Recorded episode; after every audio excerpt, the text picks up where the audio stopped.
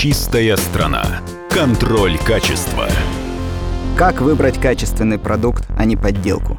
Об этом в очередном выпуске программы «Чистая страна. Контроль качества». Я ее ведущий Александр Чекшин. И у нас в гостях руководитель организации «Потребители. Общественный контроль» Всеволод Вышневецкий. Приветствую, Всеволод. Добрый день. Всеволод, да, вот когда мы говорили про «Магнит», «Магнит» — частная марка, а, вообще это распространенная практика у сетей создавать под частной маркой продукты, и, естественно, они производителям, поставщикам продуктов ставят условия. Самая низкая цена — при этом они же понимают, что производитель вынужден будет отказаться от натуральных составляющих, добавить туда тоже пальмовое масло, которое намного дольше хранится, проще транспортировать и, конечно, дешевле.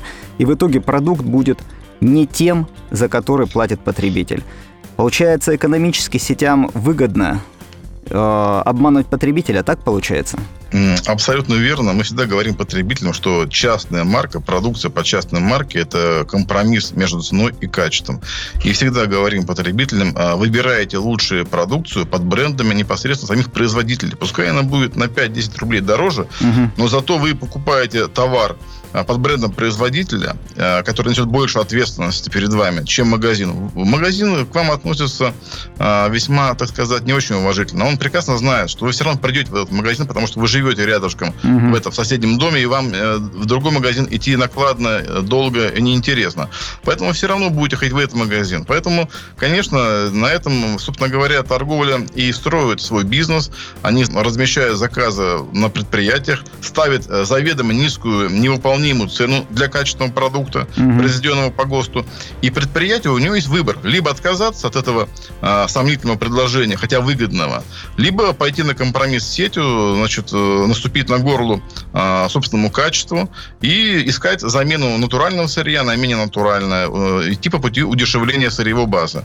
А, и очень много изготовителей, стремясь попасть на полки торговых сетей, а торговая сеть, особенно федеральная сеть, о которой мы говорим, и другие, они, конечно, имеют огромные обороты, и, конечно, для любого изготовителя а, выгодно работать с такой сетью. Поэтому многие идут на это, на этот компромисс, но при этом, конечно, они поступают недобросовестно, нечестно и вступают ну, я бы сказал так, в преступный сговор с торговыми сетями, зарабатывая на нас, потребителях. Да, то есть крупные производители, у которых уже раскрученный бренд, наверное, на это не пойдут, а мелкие которым нужно как-то выживать, зарабатывать, наверное, с такими сетями договариваются и идут на эти компромиссы. Абсолютно верно, абсолютно верно. Как раз именно крупные, известные изготовители тоже молочной продукции, которые всем хорошо известны, не будем их называть, а вы никогда не увидите, что они работают под частной маркой торговой uh-huh. сети. Как раз uh-huh. под частной маркой а, работают а, предприятия средней руки, небольшие предприятия. Всеволод, а новые требования по реализации молочной продукции, которые введены с 1 июля этого года, они выполняются магазинами? Действительно, с 1 июля вступила в силу а, постановление правительства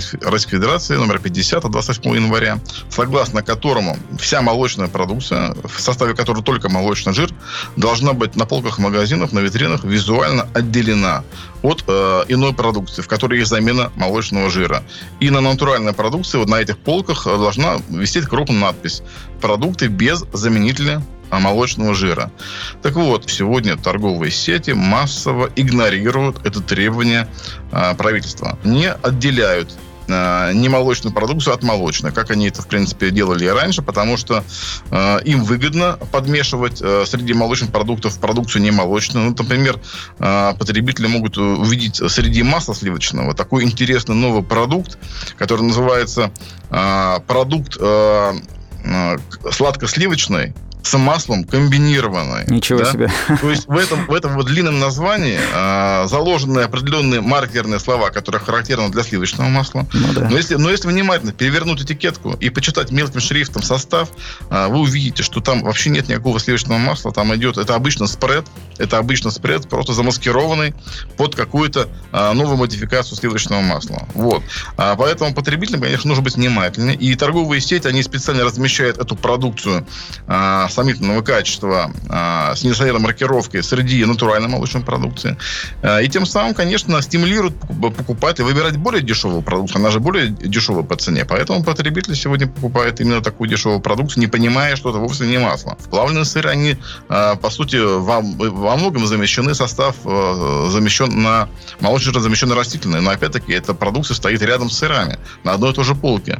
Что, конечно, вводит потребителя в заблуждение. То есть торговые сети не выполняют требования, и мы, вот буквально наша организация вместе с коллегами из Москвы не так давно направили обращение в адрес правительства с требованием а, провести вообще мониторинг а, этой ситуации, провести глобальную проверку по всей стране, а, чтобы выяснить, какие сети нарушают новые правила торговли и, естественно, привлечь к ответственности, чтобы они прекратили вводить в заблуждение потребителей. Не знаю, насколько а, это все получит а, ход, а, эта проверка, это наше обращение, но, по крайней мере, а, ситуация, как бы она актуальна, и, конечно, если уж правительство такое постановление издало и обязало продавцов а, добросовестно себя вести на рынке и отделять молочный продукт от немолочного, они должны добиться исполнения своего постановления. Все, вот, а можно назвать те бренды, кого, кого вы проверяли, или торговые марки, те торговые марки, которые качественно выпускают продукцию, и те, которые некачественно по данным ваших исследований? Мы говорим про молочные продукты. Ну, а, соответственно, значит, какие марки были а, забракованы по пастеризованному молоку? Значит, э, это марка «Молочное царство», изготовитель Торжокский молочный комбинат Тверца. Раз. Это э, бренд «Экономная хозяйка», изготовитель ООО «ИФ Молокопродукт», город Иваново. Угу. Это компания значит, ООО «Кривская», ООО «Кривская», Калужская область. Угу. Тоже выпускает разбавленное молоко. А, из, из ультрапастеризованного молока, а, это Останкинский молочный завод, о котором мы уже сказали выше, да, а, это компания из Ростовской области с таким названием кратким ВСР, то есть три буквы ВСР. Угу. И дальше еще э, два изготовителя, которые давно на рынке, которые находятся в Московской области. Причем, что интересно, находятся по одному и тому же адресу. Молоком и молодел. Вот. Э, одно, одна компания поставляла и поставляет продукцию для сети ОК, а другая компания а, поставляет продукцию для сети «Сезон» и э, другие сети небольшие. То есть, э, по сути, видимо, это один завод, который работает под двумя разными названиями, находится по одному и тому же адресу. Вот. Но, видимо, с целью запутать органы госнадзора, э, вот у них на упаковке один и тот же адрес выпускает разную продукцию. Э, вот это что касается э, молока. Что касается добросовестных изготовителей молока, то, в принципе, ну, как бы это известные все марки. Это, например, и тот же «Веселый молочник», это и «Простоквашино». То есть это те марки, которые знают потребители во всей стране. Вот. Не нужно, я думаю, их особо рекламировать. Но для того, чтобы, например, получить полную картину э, наших исследований, любой радиослушатель может зайти на сайт общественного контроля, набрать раздел экспертизы, и там он получит полный отчет о проведенном исследовании по ультрапастеризованному молоку э, и по пастеризованному молоку. Что касается масла сливочное, то, э, опять-таки, в черный список попадают э, компании, которые, ну, по сути, не являются заготовителями, они являются фасовщиками. Угу. Их название, конечно, ни о чем не скажет э, обычному потребителю. Это, как правило, такие фантазийные, не, не говорящие названия, типа вот инфосервис, то, что я привел, да, э, там Эридан, например, да, вот. Э, это просто название юрлиц, которые занимается фасовкой фальсификата. А под какими а, брендами? Под какими брендами они выводят продукт? А вот, а вот что интересно, вопрос интересно, да, что как раз у, у фальсификаторов бренда нету. Они специально уходят от брендирования продукции, чтобы потребитель не запоминал их бренд. А что же написано на, на полке? Что мы видим? А, на, на упаковке написано стандарты, там, например, масло сливочное, не соленое, или масло сладко-сливочное. Изображена а, такая корова стандартная на упаковке, да. То есть эти заготовители, они просто что а, значит, э, размещают э, такой нехитрый рисунок, нехитрый дизайн. Но, естественно, например, если это масло, например, они прикрываются традиционными наименованиями. И у нас есть два наименования традиционных. Это масло традиционное с жирностью 82,5%. И масло крестьянское с жирностью 72,5%. Вот они пишут на упаковках масло традиционное или масло крестьянское. Какую-то корову ставят, и все. Без всякого бренда. Это специально делается для того, чтобы потребитель не запоминал, а, собственно говоря, дизайн этого упаковки, чтобы в случае чего потом не отказаться от него в дальнейшем при покупке. Да?